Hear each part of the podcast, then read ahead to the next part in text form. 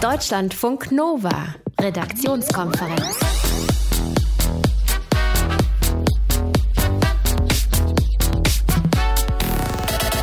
Manuela Schwesig, Andrea Nahles, Malu Dreyer oder Martin Schulz, Sigmar Gabriel, Ralf Stenger. Irgendwie komisch, ne? Die SPD hat viele, viele gute und auch beliebte Politikerinnen und einige Politiker, die in den Umfragen vorsichtig ausgedrückt eher schwächeln momentan. Wir sprechen gleich über die starken Frauen in der SPD, die momentan gefühlt den Karren aus dem Dreck ziehen. Außerdem Thema bei uns Hygiene in der Küche und der Anlass darüber zu sprechen ist äh, irgendwie schon witzig, Verena von Keitz aus dem Deutschlandfunk Nova Team. Ja, weil das ehrwürdige Bundesinstitut für Risikobewertung Oho. hat sich mal hingesetzt mhm. und hat sich Kochshows angeguckt. So, Forscher ja. gucken sich 100 Kochshows an und checken dann, äh, wie da die Kochprofis vor der Kamera sozusagen mit der Hygiene umgehen und sie haben festgestellt, oh, da kann man noch viel tun und es ist eine schlechte Vorbildfunktion. Auch das Thema heute Abend bei uns. Euch einen schönen Montagabend. Am Mikrofon Ralf Günther. Deutschlandfunk Nova. Sich umbenennen, wenn man einen doofen Namen hat. Das ist ja in bestimmten Fällen möglich, ja? Wenn deine Nachbarn aber wollen, dass du dich umbenennst, dann ist das eher grenzwertig. Und so ähnlich ist es bei Mazedonien. Seit mehr als 25 Jahren dauert der Namensstreit zwischen Griechenland und Mazedonien an. Und jetzt haben Zehntausende griechische Nationalisten in Thessaloniki dagegen demonstriert, dass die ehemalige jugoslawische Republik Mazedonien heißen darf. Die Demo, die war rund um das Denkmal von Alexander dem Großen, dem König von Mazedonien. Einige Griechen wollen also, dass das Nachbarland seinen Namen ändert. Grund, der nördliche Teil Griechenlands heißt nämlich auch so, Makedonien, Mazedonien. Christo Lazarevic ist Journalist und betreibt den Podcast Balla Balla Balkan. Äh, Christo, kannst du uns sagen, warum es manchen Griechen so wichtig ist, dass Mazedonien nicht Mazedonien heißt? Den 90.000 Leuten, die jetzt in Thessaloniki auf der Straße waren am Sonntag, war das wahrscheinlich äh, aus denselben Gründen wichtig, aus denen es manchen Leuten wichtig ist, am Montagabend in Dresden auf die Straße zu gehen. Das waren nämlich hauptsächlich äh, Ultranationalisten und teilweise auch Rechtsextreme, die das organisiert haben. Und ja, es gibt aber auch normale Griechen, die ein Problem damit haben. Der Grund ist recht banal. Die Region in Nordgriechenland heißt auch Makedonien mit der Hauptstadt Thessaloniki und das Nachbarland heißt dann eben Mazedonien und das finden die nicht gut aus zwei Gründen. Der erste ist, dass es irgendwie Ängste gibt, dass Mazedonien eines Tages Gebietsansprüche stellen könnte. Was aber meiner Auffassung nach ein vorgeschobener Grund ist. Es ist nämlich so, dass Mazedonien kein Militär hat und Griechenland gemessen am BIP die zweithöchsten Ausgaben in der NATO. Also das mit den Gebietsansprüchen ist vorgeschoben. Worum es eigentlich geht, ist das historische Erbe. Also mhm. beide beziehen sich auf das historische Erbe von Alexander dem Großen und beide nehmen das für sich in Anspruch. Und das ist der eigentliche Punkt. Jetzt gehen hier Nationalisten in Griechenland auf die Straße, aber so ein ganz kleiner Nachbarschaftsstreit ist das ja nicht. Griechenland äh, macht Mazedonien das Leben ja zum Teil richtig schwer, oder nicht? Wir machen dir das Leben zur Hölle. Also Mazedonien ist offiziell seit 2005 EU-Beitrittskandidat. Wir haben jetzt 2018 und es wurde kein einziges Beitrittskapitel eröffnet. Und der Grund ist, dass Griechenland blockiert. Das war die meiste Zeit der Grund. Die Republik Mazedonien heißt in der eigenen Verfassung zwar so, offiziell in der UNO heißt das Land weiterhin Former Yugoslavian Republic of Macedonia. Das sieht man dann immer beim Eurovision Song Contest und wundert ja. sich, warum das Land so komisch heißt. Aber die Mazedonier sind natürlich genervt, dass ihr eigener Name nicht anerkannt wird. Also der Grund, dass es halt jetzt zu dieser Demonstration nochmal kam, ist, dass Mazedonien eine neue Regierung hat und die haben sich gesprächsbereit gezeigt, irgendwie über den Namen des Landes zu reden. Und dann gab es einen Prozess in New York, wo man darüber gesprochen hat mit äh, dem Vermittler Matthew Nimitz und der hat jetzt angedeutet, dass es zu einer Lösung des Problems kommen könnte. Die nationalistischen Griechen wollen nicht, dass diese Lösung das Wort Mazedonien enthält. Der griechische Ministerpräsident Tsipras hat in einem Interview mit Ethnos am Sonntag gesagt, dass er sich eine Lösung mit dem Namen Mazedonien durchaus vorstellen kann. Also der hat sich kompromissbereit gezeigt. Du hast gerade von New York gesprochen. Äh, das heißt, die UNO ist da voll involviert drin, oder? Ja, klar. Die neue Regierung in Mazedonien möchte alsbald in die EU und die NATO und deswegen sind die gerade recht kompromissbereit, wenn es um den Namen geht. Die werden sich aber nicht für ihre eigenen Leute stellen können und irgendeine Lösung ohne den Namen Mazedonien darin präsentieren können. Das wird nicht funktionieren. Wieso sind die Mazedonier so scharf darauf, weiterhin Mazedonien zu heißen? Äh, die nationale Identität der Mazedonier ist sehr prekär. Also das Land in den Grenzen wurde ja 45 von Tito geschaffen, als äh, Jugoslawien geschaffen wurde. Also die jugoslawische Volksrepublik Jugoslawien. Und die haben jetzt das Problem, dass äh, Mazedonier stellen nur zwei Drittel der Bevölkerung. Es ist eigentlich ein Vielvölkerstaat. Mhm. Und äh, ein Viertel der Bevölkerung sind Albaner und viele Albaner sind der Meinung, hm, dass sie eigentlich mit diesem Mazedonien nicht so viel zu tun haben und sich eher Albanien zugehörig fühlen. Dann gibt es auch die Griechen, die, wie gesagt, äh, der Meinung sind, die sollten gar nicht so heißen, wie sie heißen. Dann gibt es die Bulgaren, die, bei denen viele der Meinung sind, dass die Mazedonier ja nichts anderes seien als Westbulgaren. Und dann gibt es auch Serben, die der Meinung sind, dass Mazedonier ja eigentlich nur Südserben seien. Also jedes Nachbarland äh, von Mazedonien äh, stellt da gewisse Ansprüche oder nimmt das äh, als Nation nicht ernst. Und deswegen ist es denen auch so wichtig, diesen Namen zu behalten und diese nationale Identität zu behalten. Wie könnte denn ein Namenskompromiss aussehen? Also es hieß, dass man an einem Kompromiss arbeitet und es wurde nichts genannt, aber im Feld sind Sachen wie Nordmazedonien, Neumazedonien, Obermazedonien, solche Sachen. Jetzt gab es früher Jugoslawien. Jetzt mhm. gibt es äh, Serbien, Bosnien, äh, Kroatien, Mazedonien. Die heißen halt nun mal jetzt so und auch schon länger. Ist das nicht albern, dass die sich eventuell tatsächlich umbenennen? Äh, die Debatte ist absolut albern. Und also ich meine, das hat natürlich auch viel mit Nationalismus zu tun und mit einem schrägen Geschichtsbild. Also dass man irgendwie seine nationale Identität auf Alexander den Großen aufbaut, was ja auch schon 2400, 2500 Jahre her ist, ist ja auch ein bisschen merkwürdig. Und außerdem den Fall, dass irgendwie Länder nebeneinander gleich heißen, gibt es immer mal wieder. Es gibt die Provinz Luxemburg in Belgien, die sogar größer ist als der Staat Luxemburg. Die haben da kein Problem damit. Oder die innere Mongolei, die zehnmal mehr Einwohner hat als die Mongolei selbst. Die haben da auch kein Problem damit. Nur in Mazedonien und in Mazedonien, Nordgriechenland können sie sich darauf nicht einigen. Journalist und Podcaster Christo Lazarevic über den Namensstreit zwischen Griechenland und Mazedonien. Die Griechen haben eine große Region, die auch Makedonien oder Mazedonien heißt. Und deswegen wollen einige Griechen, dass die ehemals jugoslawische Republik Mazedonien sich umbenennt. Deutschlandfunk Nova. Redaktionskonferenz. Momentan spielt das Wetter so ein bisschen verrückt, ne? Je nachdem, wo ihr seid. Es regnet zum Teil sehr viel. Ist auch komische Druckverhältnisse. Ich habe oft Kopfweh, muss ich sagen. Und es schneit wie verrückt in den Alpen. Viele Touristen sind in der Schweiz zum Beispiel von der Außenwelt abgeschnitten wegen der Schneemassen. Und jetzt hören wir auch noch von einem anderen sehr speziellen Fall von abgeschnitten sein, Verena, nämlich ja, es geht um sieben Schweizer Touristen, die sitzen gemeinsam mit einem Führer im Hölloch fest. Das ist eine Höhle im Kanton Schwyz, mhm. weil nach starken Regenfällen der Rückweg überflutet ist und sie einfach nicht mehr aus dieser Höhle rauskommen. Ein Schweizer Höhlenforscher schätzt, dass sie da wohl wirklich bis Donnerstag eingeschlossen sein werden. Das klingt nach dem Beginn eines absoluten Horrorfilms in der Höhle eingeschlossen. ist. Das ist quasi eine Hölle in dem Augenblick. genau, so heißt es ja. Ist auch. die Situation denn tatsächlich gefährlich? Nee, anscheinend haben sie wirklich Glück. Also sowas hat man, glaube ich, selten, weil sie sich in einem Teil der Höhle aufhalten, der vor Hochwasser sicher ist. Und sie sind eben auch gut ausgerüstet mit Biwak und sie haben Essen und Medikamente und außerdem Kontakt zur Außenwelt. Mhm. Sie hatten sogar schon Besuch, nämlich vier Profikletterer sind über einen anderen Weg zu ihnen hinüber geklettert. Allerdings können sie auf dem Weg nicht selber zurückklettern, weil es einfach für diese Touristen zu schwierig ist. War nett oh, guck mal, da hinten Besuch kommt. Das die heißt, bringen wieder was zu essen. Ja, die müssen jetzt einfach abwarten bis Mitte der Woche, bis Donnerstag wahrscheinlich. Kriegt man da nicht irgendwann so einen Koller in der Höhle? Wird man sich jetzt vielleicht so vorstellen, ne, wenn man das noch nie gemacht hat. Aber also bis Donnerstag ist ja nicht so lange. Und mit dem Wissen, dass du da sicher wieder rauskommst, wenn du sowieso als Tourist da reingegangen bist, der so ein bisschen Höhlenforschung machen will und zwei Tage da rumklettern will, dann kannst du das wahrscheinlich sogar als Verlängerung deines Urlaubs genießen, würde ich jetzt mal schätzen. Mhm. Sollte eben eigentlich nur eine zweitägige Tour sein Jetzt haben sie ein paar Tage mehr und können auch kurze Touren immer noch in diesen hochwassersicheren Gebieten der Höhle machen. Ich würde mal sagen, das ist aufregend, länger in so einer Höhle zu sein, weil das einfach auch so ein großes Höhlensystem ist, aber auf jeden Fall auch spannend. Ein verlängerter äh, Abenteuerurlaub sozusagen. Genau. Und äh, das noch ausnutzen, ein bisschen mehr drin rumklettern, aber kalt ist es da schon drin, oder? Ja, also richtig gemütlich ist es da nicht. Sechs Grad in Höhlen herrschen ja das ganze Jahr äh, die gleichen Temperaturen. Aber auch darauf sind sie natürlich eingestellt mit der richtigen Ausrüstung. Und ich denke mal, wird hm. irgendwie gehen. Wie heißt die Höhle? Höllach. Höllach. Höllach. Nee, Höllach, Entschuldigung. Höllach. Sieben Touristen sind in einer Höhle in der Schweiz eingeschlossen, auch wenn anscheinend keine Gefahr droht. Äh, wir wollen wahrscheinlich alle nicht mit denen tauschen. Deutschlandfunk Nova. Redaktionskonferenz. Ja, wir wollen Koalitionsverhandlungen mit der Union. Das hat gestern die Mehrheit der SPD-Delegierten entschieden.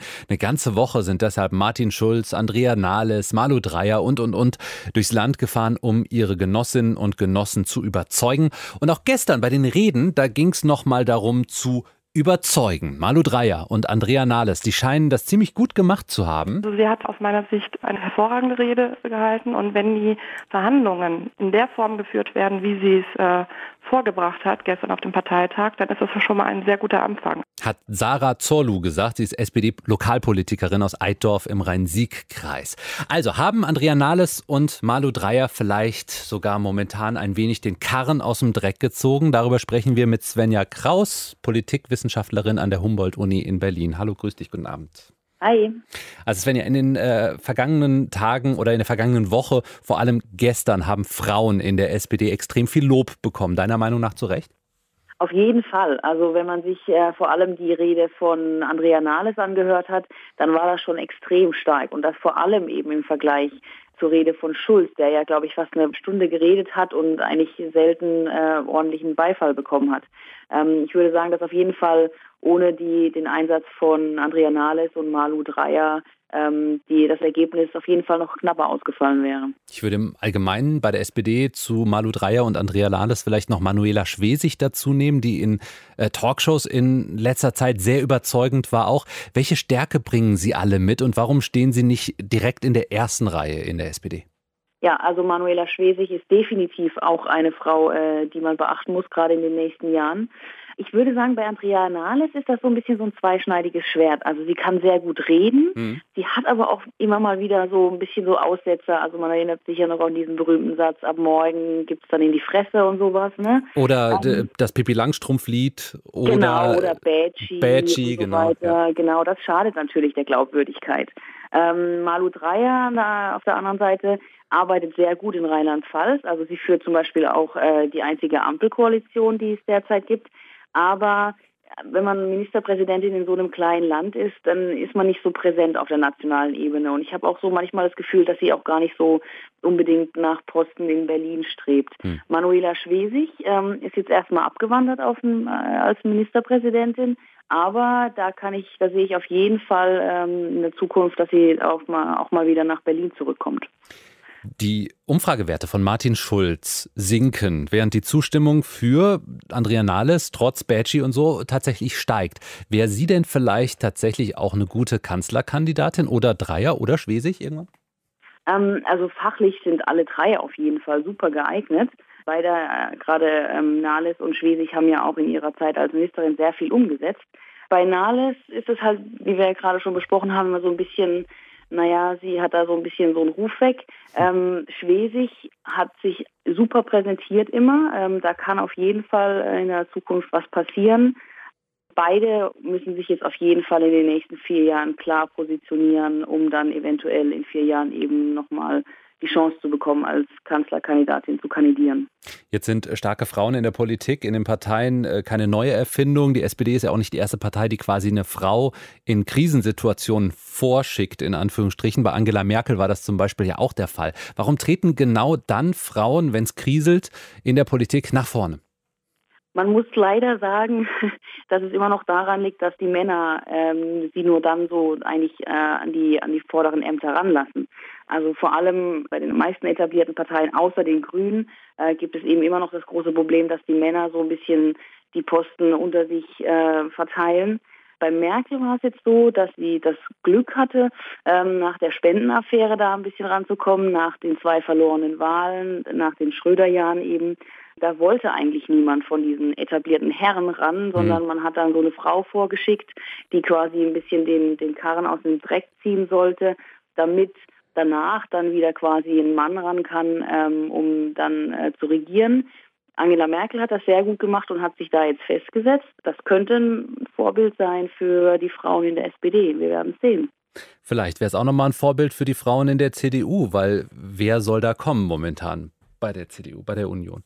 Ja, also da sieht es tatsächlich äh, frauentechnisch ein bisschen schwach aus. Mhm. Ähm, haben, natürlich gibt es da noch Annegret Kamm-Karrenbauer, eventuell Julia Glöckner. Also mhm. wir werden sehen, okay. was nach Merkel kommt. Sonja Kraus, Politikwissenschaftlerin aus Berlin über die Frontfrauen, vor allem in der SPD. Deutschlandfunk Nova, Redaktionskonferenz. Es gibt Küchenschlacht, es gibt Kitchen Impossible, der Restauranttester, Chef's Table bei Netflix. Kochshows gibt so unglaublich viele im Fernsehen. TV-Promi-Köche gibt's auch eine Menge. Äh, also die Lust am Kochen, die scheint es aber nicht zu steigern, denn in Deutschland kochen immer weniger Menschen selbst. Was aber offenbar funktioniert ist, dass diese Shows äh, eher als schlechtes Vorbild dienen, und zwar in Sachen Küchenhygiene. Das hat das Bundesinstitut für Risikobewertung untersucht und festgestellt, alle 50 Sekunden machen TV-Köche einen Hygienefehler in diesen Kochshows. Und das überträgt sich anscheinend auch auf uns Zuschauer. Verena von Keitz aus unserem Team, du hast dir das Ganze angeguckt. Wie haben die das denn untersucht? Also, die Forscher haben sich wirklich hingesetzt und 100 Folgen von Kochshows angeguckt. Ja. Und sie haben festgestellt, die Köche in den Shows zeigen im Schnitt alle 50 Sekunden, wie du schon gesagt hast, ein Verhalten, das für die Küchenhygiene ein Problem ist. Und wenn man das jetzt mal auf so eine 15-Minuten-Sendung, gab es ja früher auch mal die so 15-Minuten-Kochshows, überträgt, dann sind es wirklich 18 hygienische Probleme, die da sozusagen über dem Bildschirm flimmern. Was sind so zum Beispiel? Also ein Salatblatt, das auf den Boden gefallen ist, das dann wieder aufgehoben wird und in die Schüssel zurückkommt. Würde man vielleicht denken, aber so was offensichtlich ist, das kann sich ja kein Koch leisten. Also zumal nicht dann, wenn eine Kamera drauf guckt. Ne? Das sind eher die subtileren Dinge, dass die Köche ihre dreckigen Hände am Geschirr Geschirrtuch abwischen, ohne sie vorher gewaschen zu haben. Mhm. Oder dass sie zwischendurch das Schneidebrett nicht richtig reinigen, wenn sie verschiedene Lebensmittel damit verarbeiten. Oder auch, dass sie sich die Hände nicht waschen, nachdem sie sich irgendwo gekratzt haben oder genießt oder gehustet haben, sich ins Auge gefasst haben, ins Haar, sowas. Und das ist tatsächlich eklig. Das ist wirklich eklig, in der Tat. Und das alles scheint wirklich auch als schlechtes Vorbild zu dienen, denn das BFR, die Kurzform von Bundesinstitut für Risikobewertung, hat in einer weiteren Studie Testpersonen Gerichte kochen lassen nach Anleitung verschiedener Kochvideos, die sie gemacht haben. In diesen Kochvideos haben die Köche unterschiedlich gut auf Küchenhygiene geachtet. Die Probanden wussten nicht, dass es um Hygiene geht. Das ist ja auch ein wichtiger Faktor bei so einer Untersuchung. Und jetzt zeigte sich tatsächlich, dass diejenigen, die Kochvideos mit einwandfreier Küchenhygiene gesehen hatten, beim Nachkochen weniger falsch machten, als die, die Kochvideos zu Gesicht gekriegt hatten, wo der Koch auch mal ein bisschen laxer mit der Hygiene umgegangen ist. Ist das denn eigentlich wirklich gefährlich? Also wenn man seine Hände am Geschirrtuch abwischt? Muss nicht unbedingt sein, aber zum Beispiel dann, wenn du jetzt gerade rohes Fleisch geschnitten hast okay. und da irgendwie mit in Kontakt gekommen bist, dann wischst du deine Hände schön am Geschirrtuch ab. Mm, ne? ja. Dann bleiben die da möglicherweise die fiesen Krankheitserreger drin. In rohem Fleisch ist es oft sowas wie Salmonellen oder Campylobacter, die machen große äh, Probleme. Und dann hast du das natürlich beim nächsten Abtrocknen der Hände, kriegst du das wieder an die Finger und überträgst es dann vielleicht irgendwo anders hin, auf okay. den Salat oder so. Und das BFR sagt, wir haben pro Jahr in Deutschland 100.000 gemeldete Fälle von bakteriellen Durchfallerkrankungen. Erkrankungen, die mit Lebensmitteln in Kontakt gebracht werden können, also dass sie daher kommen. Die Dunkelziffer ist wahrscheinlich noch deutlich höher, weil eben natürlich nicht jeder Durchfall gemeldet wird. Und gerade für Menschen mit zum Beispiel geschwächtem Immunsystem ist das nicht nur unangenehm, sondern eventuell wirklich gefährlich. Dann lass uns noch was lernen. Wie machen wir es denn wirklich komplett richtig? Also, das, was man immer hört, Hände waschen, Hände waschen, Hände waschen, bevor du anfängst. Ne? Schön mit Seife, 20 Sekunden, Happy Birthday zweimal dabei singen. weil die Hände sind einfach so ein wichtiger Faktor, weil wir einfach damit alles anfassen. Und insgesamt ist es auch wichtig darauf zu achten, dass alles, was später mal roh gegessen wird, dass das nicht in Kontakt kommt mit zum Beispiel rohem Fleisch oder Fisch. Und das heißt auch, dass du zum Beispiel nicht nur auf saubere Hände achtest, sondern auch auf saubere Messer. Das sagt der BFR-Präsident Andreas Hensel. Beispielsweise, sie machen ein Hühnchen, was sie zuschneiden. Und dann machen sie einen Rohkostsalat. Wenn sie dann das gleiche Messer nehmen würden, übertragen sie die Bakterien auf den Rohkostsalat. Ja, aber das weiß man doch, oder? Es gilt wahrscheinlich auch für Schneidebrettchen, mhm. dass man das dann nicht. Ja, ja, du bist, ich merke, du bist schon ein Held der Küchenhygiene. Ah. Also du sollst eben am besten verschiedene nehmen für Salat, Gemüse und Fleisch, sagt Herr Hensel. Also die richtigen Küchenprofis, die das gelernt haben, haben zum Beispiel unterschiedliche Farben bei den Schneidbrettern. Rot bei denen wo das frische Fleisch drauf ist und blau oder weiß dann für die verarbeiteten Produkte. Also ne, da einen Unterschied zu machen, ist schon gut. Und was auch eine sehr gute Idee ist, nicht alles mit dem gleichen Spülschwamm immer abwischen. Also so, ne, irgendwie die Arbeitsplatte und den Fleischhaft auf und dann nochmal eben kurz durchspülen.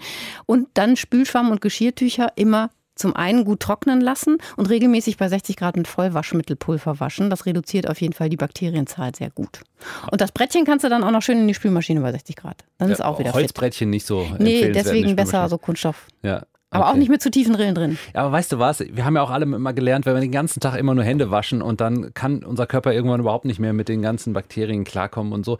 Also ich glaube, wenn man zu Hause in der Familie kocht, Ja, da musst du natürlich nicht hm. so stark drauf achten. Das mit dem Hühnchen und dem Brettchen, ja, genau. aber wenn ich mich mal ganz kurz an der Nase kratze und dann weiter koche. Das wird dann sicherlich kein Problem sein, wenn du nicht krank bist. TV-Köche achten immer wieder nicht gut genug auf Küchenhygiene und das ist dann halt besonders doof, wenn sie hm, in Restaurants kochen und wenn sich andere Leute das abgucken. Also ein schlechtes Vorbild für andere. Das hat das Bundesinstitut für Risikobewertung, eins unserer Lieblingsinstitute, untersucht.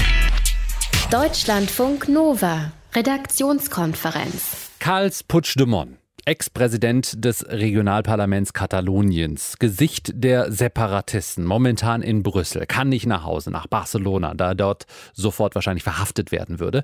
Genau dieser Carles Puigdemont, der soll wieder Präsident des Regionalparlaments von Katalonien werden. Er wurde als Kandidat vorgeschlagen, als einziger übrigens bislang.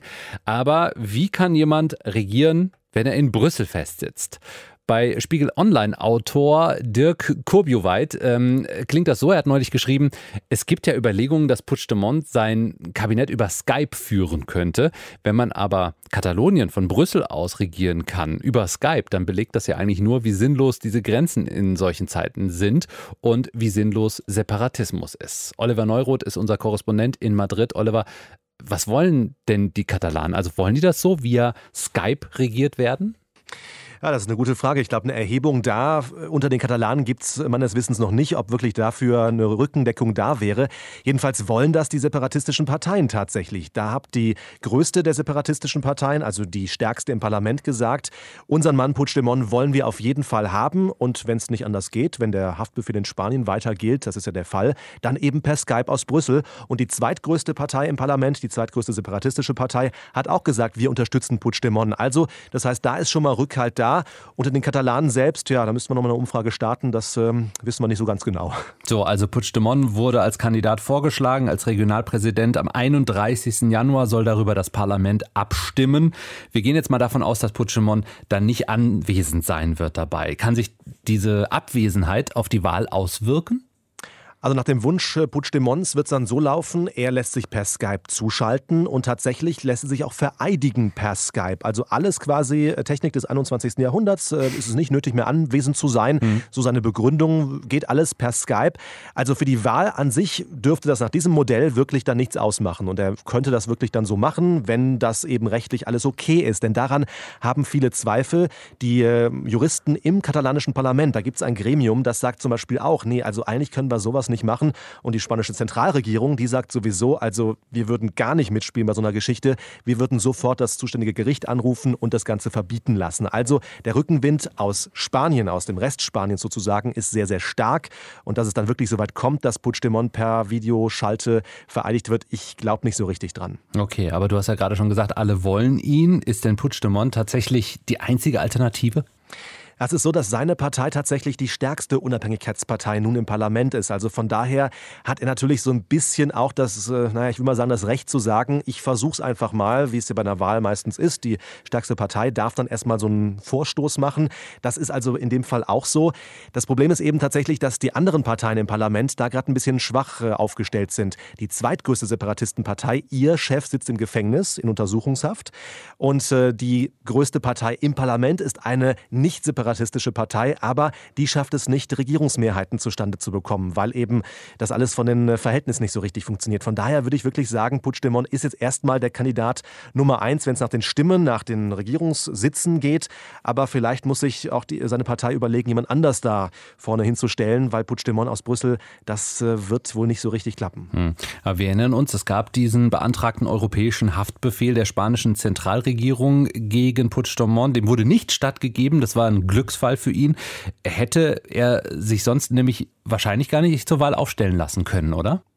Wenn es heute so gewesen wäre, dass der zuständige Richter sagt, wir aktivieren diesen Haftbefehl wieder, das war ja gefordert worden von der Staatsanwaltschaft, dann hätte er wahrscheinlich folgendes Szenario erlebt. Er war ja bei einer Diskussionsrunde heute in Kopenhagen in Dänemark und hätte dann dort die Polizei ihn gleich einkassiert mhm. und nach äh, Spanien überstellt. Das war der Wunsch der Staatsanwaltschaft. Der zuständige Richter sagte eben nein, sowas machen wir jetzt nicht, weil Puigdemont, so die Interpretation, das Ganze darauf angelegt habe. Eine große inszenierte Festnahme vor Kameras, das äh, sei wohl der der Wunsch gewesen von Puigdemont, so glaubt es der Richter zumindest. Und deswegen wird das nicht passieren, nicht gemacht. Und äh, deswegen kann Puigdemont erstmal weiter frei reisen in Europa. Aber wenn du sagst, ähm, es wird wahrscheinlich nicht zu einer Regierung über Skype kommen, ja, wie geht's hm. denn dann ab dem 31. Januar weiter? Also ich könnte mir vorstellen, dass tatsächlich Puigdemonts Partei jemand anders aus dem Hut zaubert sozusagen. Vielleicht irgendeinen Politiker, den jetzt noch keiner kennt, der nicht vorbelastet ist, also nicht mit dem verbotenen Referendum im Herbst in Verbindung steht, wo also die Justiz gleich sagen kann, den kassieren wir ein, der hat Dreck am Stecken sozusagen, äh, sondern irgendjemand Neues, der so eine Art ich sag mal, Marionette für Herrn Puigdemont ist, der also quasi im Parlament sitzt und vielleicht die Anweisungen von ihm aus Brüssel befolgt und ausführt. Mhm. Das könnte ich mir durchaus vorstellen und das können sich Herr Puigdemont, denke ich mal, auch vorstellen. Ob das dann wiederum so klappt, müssen wir mal schauen, aber ich glaube, das ist dann vielleicht das Wahrscheinlichste, was wir erleben werden. Regieren via Skype oder lenkend eingreifen, während in Katalonien ein anderer regiert. Das sind aktuell die Möglichkeiten scheinbar für Carles Puigdemont, Ex-Präsident des Regionalparlaments Kataloniens. Oliver Neuroth war das aus Madrid. Deutschlandfunk Nova, Redaktionskonferenz. Ah. Hm. Ah, du riechst aber gut. Wenn ihr diesen Satz nach der Begrüßungsumarmung mit Küsschen äh, von Freunden oder Kollegen hört, dann habt ihr wahrscheinlich einiges richtig gemacht. Ihr riecht gut. Wenn ihr aber nicht nur gut, sondern auch jeden Tag ein bisschen anders riechen wollt, dann ist vielleicht eine neue Duftmaschine aus Saudi-Arabien genau das Richtige für euch. In dieser Maschine, da stecken nämlich zwölf Kartuschen drin mit verschiedenen Düften und die könnt ihr euch dann beliebig zusammenmixen zu eurem individuellen Lieblings- und Tagesduft. Das verspricht zumindest das Unternehmen. Auf dem deutschen Markt gibt es diese Maschine allerdings noch nicht. Müssen wir dazu sagen. Deswegen haben wir uns gefragt, wie kriegen wir das denn so hin, ne? ohne Maschine, das passende Parfum für uns zu finden, das am besten auch noch zum eigenen Körpergeruch passt. Deutschlandfunk Nova-Reporter Johannes Döbbelt hat mit Experten gesprochen und auch für sich selbst überlegt. Ich habe zwei Parfums zu Hause. Ein eher schweres, ziemlich männlich duftendes, das nehme ich meistens, und dann noch ein leichtes, frisches mit so einer Zitrusnote. Welchen Duft ich morgens rechts und links an den Hals packe, das entscheide ich eher spontan und intuitiv. Natürlich muss mir das Parfum selbst erstmal gefallen. Andererseits, meinen eigenen Duft nimmt meine Nase ja sowieso kaum wahr, der klassische Gewöhnungseffekt.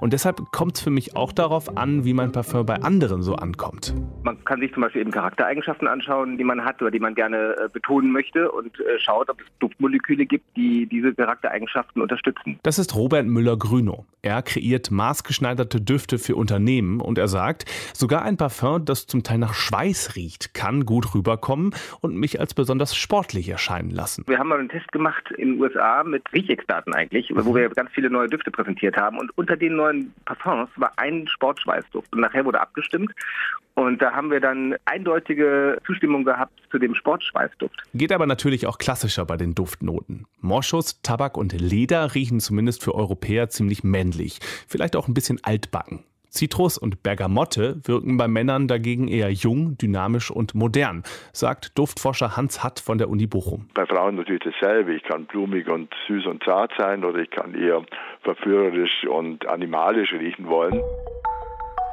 Dann gibt es aber auch noch den Effekt, dass ein und dasselbe Parfum bei unterschiedlichen Menschen auch unterschiedlich riecht. Das liegt daran, dass wir auch ohne künstlichen Duft auf der Haut einen ganz eigenen Körpergeruch haben. Der wird erzeugt von speziellen Genen unseres Immunsystems, aber auch von zig Millionen Mikroorganismen, die auf unserer Haut leben und die auch mal für einen eher ranzig fettigen Geruch sorgen können. Das heißt, der Mensch ist selber Parfümeur und stellt ein Parfum her, das für ihn persönlich charakteristisch spezifisch ist und es gibt keinen zweiten Menschen auf der Welt, der dieses gleiche persönliche Parfum trägt. Also man kann Menschen am Duft unterscheiden. Man nennt das schon Olfactory Fingerprint, also ein Duftfingerabdruck, ja, weil er genauso spezifisch ist. Wenn sich dieser individuelle Körpergeruch jetzt mit dem Parfum vermischt, entsteht ein neuer Geruchsmix. Nur, wie finden wir jetzt raus, ob auch dieser Mix gut riecht? Wir könnten natürlich andere Menschen an unserem Körper-Parfum-Gemisch schnüffeln lassen und die dann fragen. Oder wir verlassen uns auf unsere Intuition, die gar nicht so schlecht zu sein scheint. In einer Studie des Max-Planck-Instituts für Immunbiologie und Epigenetik in Freiburg haben 30 Frauen verschiedene Parfums auf ihrer Haut getestet. Keine bekannten Marken, sondern Düfte, die die Forscher extra für die Studie hergestellt hatten. Die Frauen sollten dann entscheiden, welchen Duft sie an sich selbst am besten finden. Das Ergebnis? Frauen wählen häufiger die Düfte, die auch ihrem eigenen Körpergeruch entsprechen. Dafür gibt es inzwischen auch ein paar Daten, dass Frauen das unbewusst tun. Also mit dem ausgesuchten Parfum ihren Körperduft, ihren persönlichen, individuellen Körperduft, den jeder Mensch hat, unterstreichen und damit auch vielleicht etwas zur Duftkommunikation mit den Männern beitragen, den richtigen Mann zu finden für die Partnerschaft. Ob diese intuitive Entscheidung allerdings auch im echten Leben funktioniert, indem wir zum Beispiel auch durch Parfum-Werbung beeinflusst werden, ist nicht bekannt. Außerdem gibt es noch ein kleines Problem mit unserem natürlichen Körpergeruch. Denn auch der ist nicht immer gleich. Frauen zum Beispiel riechen anders, wenn sie ihren Eisprung haben, was Männer Studien zufolge sogar wahrnehmen können. Sportschweiß riecht ganz anders als Stressschweiß und junge Menschen riechen anders als alte. Idealerweise könnten wir also für jede Lebenssituation ein anderes, passendes Parfum gebrauchen. Vielleicht kann ja da die neue Duftmaschine aus Saudi-Arabien helfen, mit der wir uns jeden Tag ein anderes Parfum mixen können. Duftforscher Hans Hatt ist skeptisch. Das hat natürlich alles nicht die Qualität von einem guten Parfum und ich wage es immer zu bezweifeln, dass er mit so simplen Mischungen, die auch diese ganze Komplexität der Duftwelt, wir haben ja 350 Sensoren in der Nase, die man ansprechen könnte, die die gar nicht abbilden, dass man da irgendetwas vernünftig erzeugen kann. Ich jedenfalls werde mich weiterhin auf meine kleine Parfumauswahl beschränken. Jeden Tag spontan entscheiden, welches ich nehme und, auch wichtig, mich nicht allzu dick einsprühen. Denn mein natürlicher, eigener Körpergeruch kann, wie ich jetzt weiß, für meinen Gesamtgeruch eigentlich nicht schaden. Und ist im Gegensatz zu dem teuren Zeug aus der Parfümerie völlig kostenlos. Hm, da denke ich schon seit längerem drüber nach, ob mein nächstes Auto, wenn ich überhaupt noch mal ein Auto kaufen sollte in meinem Leben, ein Elektroauto wird oder nicht. Und dann Jetzt in unseren Best-of-Wissensnachrichten diese schockierende Meldung. Deutschlandfunk Nova. Wissensnachrichten. Flächendeckende Stromausfälle durch Elektroautos. Das könnte nach einer Untersuchung der Technischen Universität München passieren. Das Handelsblatt berichtet über die Studie. Demnach ist das deutsche Stromnetz nicht ausreichend darauf vorbereitet, wenn die Zahl von Elektroautos wie erwartet steigt. Ab einer Elektroautoquote von 30 Prozent sei mit flächendeckenden Stromausfällen zu rechnen. In Großstadtregionen wie München oder Frankfurt könnte es schon in den kommenden fünf bis zehn Jahren Versorgungsengpässe geben. Aus Sicht der Energiebranche ist der Ausbau von Elektromobilität beherrschbar. Allerdings müsste viel Geld investiert werden, damit die Netze fit genug sind. Von einer 30-Prozent-Quote ist Deutschland aber noch weit entfernt. Zuletzt lag der Anteil von Elektroautos bei 1,4 Prozent. Es gibt keine Hinweise auf eine Menschenschmugglermafia. Zu diesem Ergebnis kommt eine Studie der Universität Cambridge. Kriminologen haben die Schleppernetzwerke untersucht, die Migranten von Nordafrika nach Europa bringen. Die Forscher kommen zu dem Ergebnis, da gibt es keine mächtigen Bosse, Hierarchien und ausgefeilten Strukturen. Vielmehr handelt es sich um ein konfuses System von Einzelpersonen und kleinen Gruppen. Es bringe wenig, gegen einzelne Schlepper vorzugehen. Werde einer geschnappt, rücke ein anderer nach. Einige Schlepper seien gut im Geschäft, weil sie unter Migranten bekannt seien. Die Forscher konnten unter anderem Protokolle lesen von abgehörten Telefonaten, die Schmuggler geführt hatten. Wichtig waren auch die Ermittlungen italienischer Staatsanwälte. Die wollten auch herausfinden, ob Schlepper Kontakte zur sizilianischen Mafia hätten. Der Studie zufolge gebe es dafür keine Hinweise. Eigentlich handelt es sich um Kalorienbomben, aber für manche Produkte aus dem Süßigkeitenregal wird trotzdem mit Gesundheitsversprechen geworben. Aus Sicht von Verbraucherschützern geht das so nicht weiter. Die Verbraucherzentralen fordern deshalb strengere Regeln. Es laufe etwas schief, wenn beispielsweise Schokolade mit Zutaten wie Calcium als gesund beworben werde. Ein weiteres Beispiel Kakaopulver, das sich mit einer Extraportion an Vitaminen brüstet. Die Verbraucherzentralen schlagen vor, dass Werbeaussagen zur Gesundheit nur dann erlaubt sein sollten, wenn bestimmte Obergrenzen für Zucker, Fett oder Salz eingehalten werden. Und sie kritisieren, die Einführung verbindlicher Richtwerte, die in der ganzen EU gelten sollten, verzögere sich seit Jahren. Deutschlandfunk Nova Demonstrationen weltweit, ein Jahr nach dem Amtsantritt von US-Präsident Donald Trump. Da haben am Wochenende viele tausend Menschen für Frauenrechte protestiert, auch in deutschen Städten. Und einige Promis sind auch mitgelaufen beim Women's March in den USA. In New York sind am Samstag 100.000 Demonstranten zusammengekommen, in LA sogar 600.000, darunter auch Schauspielerinnen wie Scarlett Johansson, Natalie Portman, Viola Davis. Und hier bei uns in Berlin, da waren es gerade mal 1000 Menschen. Deutschlandfunk Nova-Reporterin und Buchautorin rund um Themen wie Sexismus und Sexualität. Mitu Sanyal ist heute Abend bei uns. Grüß dich, hallo. Grüße dich. Also, in den USA gab es jetzt schon einige große Protestmärsche, auch im vergangenen Jahr für Frauenrechte. Es gibt die Hashtag MeToo-Debatte, die Anklagen gegen Männer wie Harvey Weinstein. Einige Männer haben ihre Jobs verloren. Und hier bei uns in Deutschland, also hier ist Sexismus, sexuelle Gewalt auch ein Problem, aber die Proteste bleiben gefühlt aus. Woran liegt das? Naja, erstmal ist es so, dass bei den Women's Marches, dass das ja immer auch direkte Proteste gegen die Regierung Trump sind. Mhm. Ne, die ja wirklich irgendwie mit direkten Angriffen gegen die sexuelle Selbstbestimmung, ne, also mit dem Abbau von Planned Parenthood, also mit irgendwie legalen Abtreibungen, irgendwie, dass das massiv abgebaut und unter Strafe gestellt wird, äh, mit den Angriffen gegen Transmenschen und so weiter und so weiter. Ne, das ist ein ganz klares Feindbild, während wir in Deutschland, die Situation ist einfach komplexer, die Rechtslage ist deutlich besser, die ist nicht perfekt, aber die ist wirklich deutlich besser. Wir haben ja einiges erreicht. Und wenn wir eine andere Geschlechterkultur wollen, dann können wir natürlich nicht für auf die Straße gehen und sagen, ich demonstriere jetzt für netteres Miteinander umgehen. Mhm. Äh, würdest du sagen, diese, dieser Hashtag MeToo, der ist natürlich auch in Deutschland angekommen, bei Twitter, es gab so einige Tweets, aber hat er die Menschen hier bei uns in diesem Land erreicht? Ich würde sagen, ja, ich habe da natürlich eine selektive Wahrnehmung, weil ich mich ja immer persönlich angesprochen fühle. MeToo, ja, das bin ich. Und deshalb höre ich es wirklich überall. Weil du so heiß. Weil ich so heiße, aber ich kriege ja auch die ganzen Debatten mit. Also die Menschen reden wirklich, die reden sich die Köpfe heiß. Und was ganz spannend ist, ist natürlich, da werden ja sexuelle Normen neu ausgehandelt. Auch in Deutschland ist, denk an Harvey Weinstein, inzwischen ein irgendwie, Achtung, hier ist eine Grenze und das wird hm. verstanden. Mein Sohn hat vor kurzem Andorra von Max Frisch im Deutschunterricht gemacht. Die ganzen Kids waren sich sicher, es ist eine Vergewaltigung. Er mit seiner Schwester. Mhm als wir das in der Schule gemacht haben, hat das kein Mensch von uns so gelesen, obwohl es natürlich gegen ihren Willen Sexualität ist. Also es bewegt sich etwas, es kommt etwas an. Was ich aber toll finde an Deutschland, ist, dass hier nicht nur sexuelle Normen neu verhandelt werden, sondern auch sexuelle Rollen. Und ich finde, darum muss es gehen.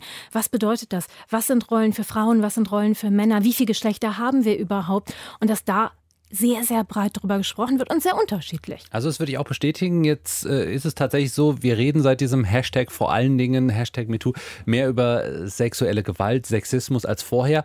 Äh, wir sehen, wie viele Menschen das auch betrifft, hören die Geschichten. Aber was machen wir jetzt aus dieser Debatte? Das ist natürlich auch die Frage. Also wenn du entscheiden könntest, was müsste, was würde in Deutschland passieren? Genau, wenn morgen die Bundesregierung zu mir kommt, was sie ja. natürlich bestimmt Bundeskanzlerin MeToo Sanjad.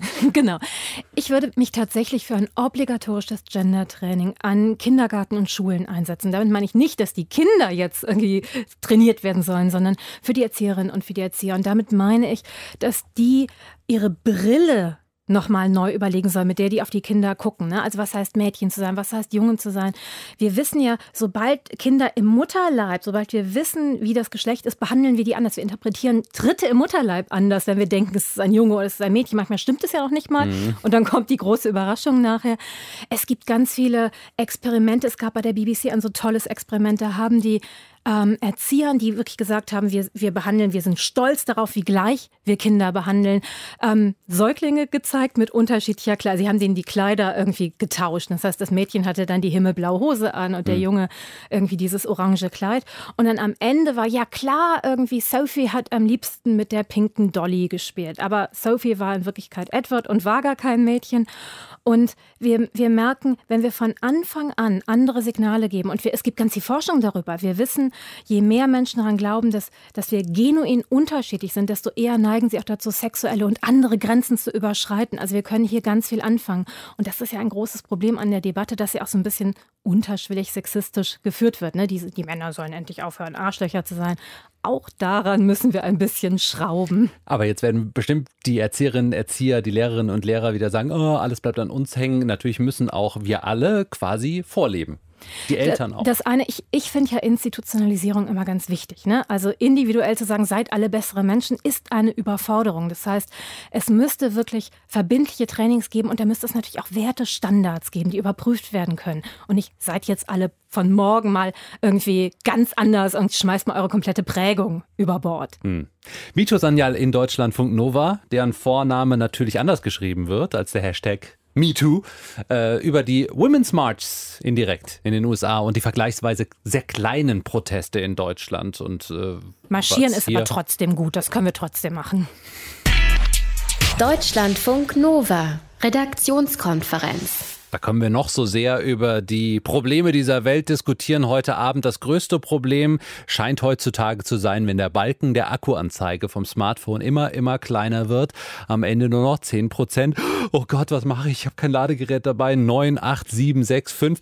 Also wir werden immer unruhiger und äh, schauen im 10-Sekunden-Takt vielleicht auch noch aufs Handy, während die Prozente gegen Null gehen. Wenn ihr genau in diesem Augenblick noch ein bisschen Spaß haben wollt, bevor das Display dunkel wird, dann gibt es jetzt eine neue App für euch, Verena, aus unserem Team. Sagt. Ja, die heißt Die With Me, kostet 99 Cent, ist eine Messenger-App und diese App läuft ausschließlich dann, wenn du nur noch 5% Akkuleistung hast. Mhm. Und dann verbindet sie dich aber mit anderen Menschen, die auf der ganzen Welt ebenfalls nur noch 5% Akku haben und diese App installiert haben. Mit denen kannst du dann zumindest noch chatten. Ja, und dann kannst du gemeinsam darauf warten, bis der digitale Tod euch dann trennt. Genau, wir wissen ja, geteiltes Leid ist oft nur halbes Leid. Äh, du siehst dann auf einem schwarzen Bildschirm mit weißer Schrift, also der sehr, sehr wenig Akku verbraucht, mhm. Äh, wie viel Prozent die anderen Chatter noch haben und kannst dir dann auch Trost holen, wenn du liest, äh, der mit den drei Prozent Akku, der ist gestresst und die mit den zwei Prozent, die wünscht sich gerade eine Umarmung. Ist denn diese App ernst gemeint? Ja, nicht unbedingt. Also der Entwickler Dries Deporter ist ein Künstler und er nützt für seine Arbeit oft Technologien, Berlin. Insofern äh, hat er da so ein bisschen rumgeflaxt. Äh, die Idee ist auf jeden Fall schön. Es klingt auch in der Beschreibung durch. Die together in a chat room on your way to offline peace. Die App für den gemeinsamen digitalen Tod. Die with me heißt die App und kostet 99 Cent. Und ich glaube, also ich meine, es ist ein Künstler, dann kann man doch mal einen Künstler unterstützen, oder? Können wir mal runterladen. Why not? Zum Ausprobieren. Ich habe aber allerdings noch 36 Prozent. Hey, guck mal. Uh, uh. Um 19.47 Uhr noch 36 Prozent. Wupp, wupp. Kann man nichts sagen. Deutschlandfunk Nova. Redaktionskonferenz. Tja, mal ein paar Jahre mit viel zu wenig Schnee und jetzt viel zu viel Schnee. Zermatt in der Schweiz ist erneut von der Außenwelt abgeschnitten, so wie schon mal Anfang des Jahres. Auch St. Anton und Ischgl in Österreich sind nicht zu erreichen. Straßen sind gesperrt, Züge fahren nicht. Hinzu kommt noch eine erhöhte Lawinengefahr und das Ganze auch in den bayerischen Alpen zum Teil. Heute sind noch mal bis zu ein Meter, also 100 Zentimeter runtergekommen und Ende der Woche soll es noch mal ganz viel schneien. Skifahren ist natürlich unter solchen Bedingungen undenkbar. Aber was macht man da mit so einem geplanten Urlaub? Also wenn man da noch hinfahren will und man eigentlich nicht hinkommt oder wer bezahlt die Unterkunft, wenn ich drei Tage länger im Ski Skiort festsitze und nicht wegkomme. Darüber habe ich vor der Sendung mit Oliver Butler von der Verbraucherzentrale Baden-Württemberg gesprochen.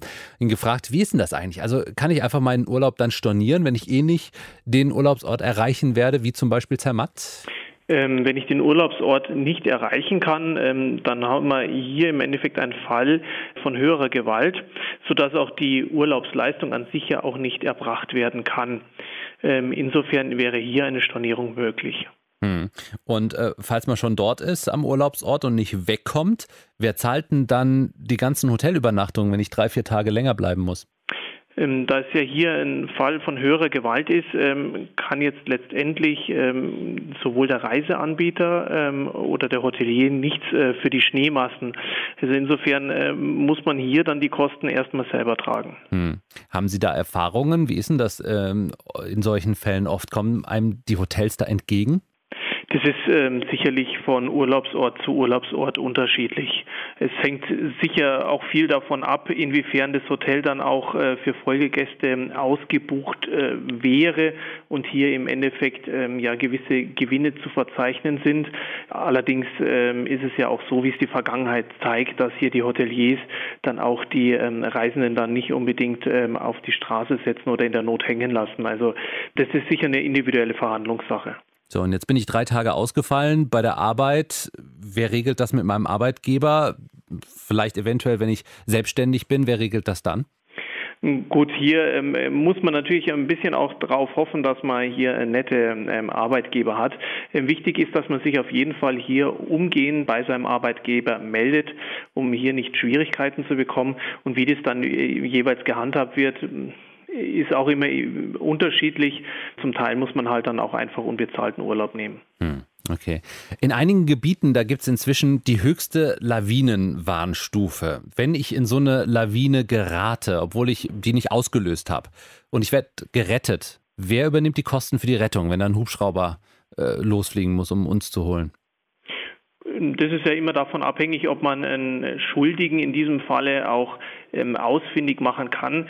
Wenn ich natürlich äh, fernab ähm, einer ähm, präparierten Piste unterwegs im freien Gelände bin, ähm, muss ich natürlich damit rechnen, dass die Kosten letztendlich auf mich äh, umgewälzt werden, da es ja nicht ohne Grund ähm, Hinweise gibt, äh, bestimmte Gebiete zu meiden und die nicht zu betreten. Mhm. Und wenn dann tatsächlich dann doch irgendwo hier Rettungsaktionen ähm, stattfinden, dann muss ich mich sicherlich an den Kosten beteiligen. Wenn ich natürlich selbst auch sogar verschuldet hier ein Schneebrett lostrete, sind die Folgen gegebenenfalls sehr gravierend, weil ja im Endeffekt ähm, andere Personen vielleicht zu Schade gekommen sind, ähm, hier Sachschäden entstehen ähm, und natürlich dieser ganze Aufwand durch die Rettungskräfte irgendwo bezahlt werden muss.